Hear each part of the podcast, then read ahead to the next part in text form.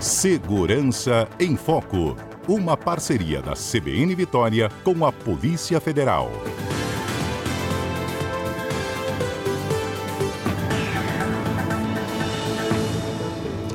9 horas e 48 minutos. A Polícia Federal, gente, em uma barreira conjunta com a Polícia Rodoviária Federal, hoje, tá, gente, fez uma fiscalização em rodovias federais, utilizando os cães farejadores que vocês já conhecem aqui na programação, é o Wolf, a Kira, né? E o objetivo é combater o tráfico de drogas interestadual. Eles acharam mais drogas hoje, já tinha tido uma operação ao longo da semana. Vamos conversar com o Bruno Stoll. O Bruno é agente e é o coordenador do Canil Regional da Polícia Federal. Bom dia, Bruno. Bom dia, Fernanda. Bom dia, ouvinte CBN. É, obrigada, Bruno, pela sua participação aqui mais uma vez. Conta um pouquinho desse trabalho para a gente. A gente já sabia, né, que eles chegaram, foram treinados exatamente para ajudar nesse trabalho de enfrentamento ao tráfico de drogas. Estão dando show esses meninos, hein? É verdade, eles estão trabalhando muito bem. Pois é, Fernanda, é, a PF, com o nosso grupo de operações com cães, ela tem atuado constantemente aí, inclusive nas rodovias, como você citou, né? A gente faz a fiscalização em todos os acessos ao Espírito Santo, né? E com essa com essa época do ano acaba que acaba se intensificando um pouco mais né, esse fluxo de veículos, né? E como você citou, é, agora de manhã, pela manhã, inclusive esse procedimento está sendo realizado aqui na superintendência ainda, a gente acabou de chegar.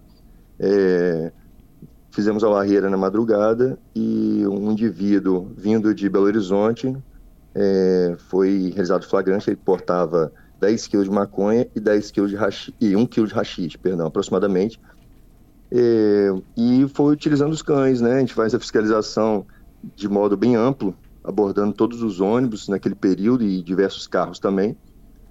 E o, os cães indicam a mala e aí realmente aí não tem jeito, Fernanda. Aí Eles tentam, Bruno, escamotear essa droga no meio de roupa, né? E, e na mala que fica escondida lá no bagageiro.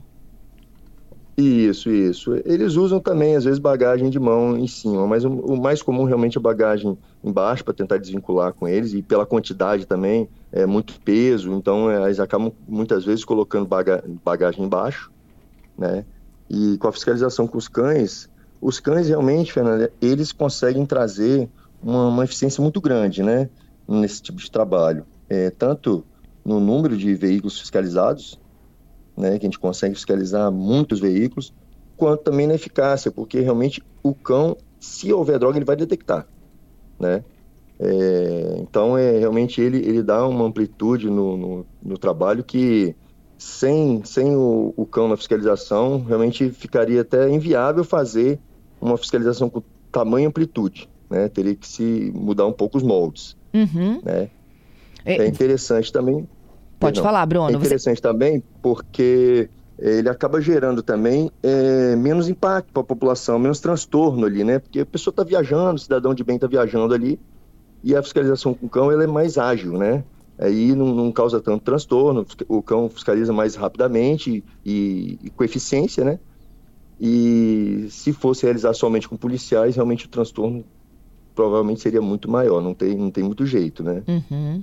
É, é, esse período de carnaval, você já, eu imagino, né, que a inteligência de vocês já aponta, né, que está chegando droga para alimentar aí esse período, né, que tem uma, uma demanda maior. E aí vocês é, fazem por amostragem ou vocês param todos os ônibus que estão vindo naquele trecho que vocês decidiram fazer a fiscalização? É, com o cão realmente a gente consegue fazer essa amplitude, entendeu? A gente é, delimita o horário já analisando né, rotas, analisando é, períodos de, de maior incidência, né, tem todo um trabalho de inteligência por trás, né, mas naquele período de barreira é fiscalizado tudo, né, porque às vezes a gente pode ter uma indicação em determinada linha, mas como o cão ele te dá essa facilidade, a gente acaba fiscalizando tudo. E muitas vezes a gente pega mais de um numa mesma madrugada, entendeu? O, o período, né? Acaba pegando é, mais de um flagrante, inclusive. É, é, hoje foram 10 quilos de maconha, 1 quilo de rachixe, não é isso? Exatamente, exatamente. Era um ônibus que vinha de Belo Horizonte com destino à Vitória, estava no bagageiro, isso. era um homem de 38 isso. anos. Exato, exato. Preso em flagrante. Gente, 15 anos de cadeia, não é isso, Bruno? É, pode pegar até 15, exatamente. E é, é interessante também porque a gente estava vindo já de uma operação que foi deflagrada ontem em Alegre. A gente utilizou os cães também nessa operação. E ontem foi preso também um indivíduo lá com aproximadamente meio quilo de cocaína e 5 quilos de maconha. Ele recebia essa droga no local de trabalho para assim, para disfarçar mais, né, que não, não, não, seria na casa dele, recebia no local de trabalho para depois levar para casa. E a gente conseguiu fazer o flagrante dele no momento que estava recebendo. E no retorno dessa operação, na madrugada, a gente realiza nova operação nas estradas e, e novamente faz flagrante. Uhum. É bem uhum. interessante. Como que o cão realmente ele consegue te dar essa eficiência, é, é impressionante mesmo. O, o Bruno, e esse episódio de Alegre ontem, vocês estão investigando uma rota mesmo, né?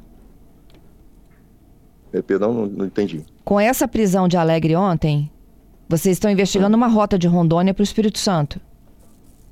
Isso, isso. Essas, essas, encomendas eram todas de Rondônia e as investigações continuam, né? É, foi preso um indivíduo, mas é, essa, essa rota aí pode ser, pode, pode indicar algo, algo até maior. Uhum. Vocês estavam com os dois animais, a Kira e o Wolf? Estão, isso, isso, são inseparáveis. Eles são inseparáveis, é, Bruno? É, mas por que, Fernanda? Funciona assim, é, a gente preza muito pelo bem-estar animal, né? E quando a gente vai fazer um trabalho, a gente nunca sabe é, qual realmente vai ser a amplitude. Às vezes é uma coisa que às vezes parece simples, ela pode se se prolongar, né? Uma barreira, logicamente, a gente já sabe que tem um tempo maior, mas a busca é sempre imprevisível.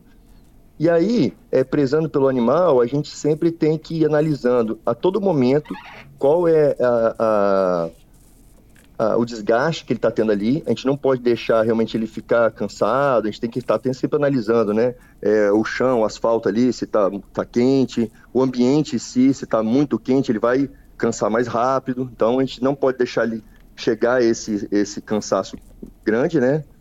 É, logicamente, a, o bem-estar animal é prioridade, mas também o faro dele acaba diminuindo a eficiência, porque ele começa a abrir a boca e o ar deixa de passar somente na narina, né? E então ele perde um pouco a eficiência do faro.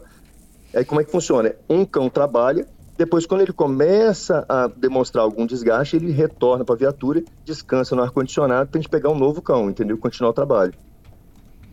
Muito bom. Ô Bruno, obrigada mais uma vez, hein, por dividir conosco aí a apuração de vocês e o trabalho também.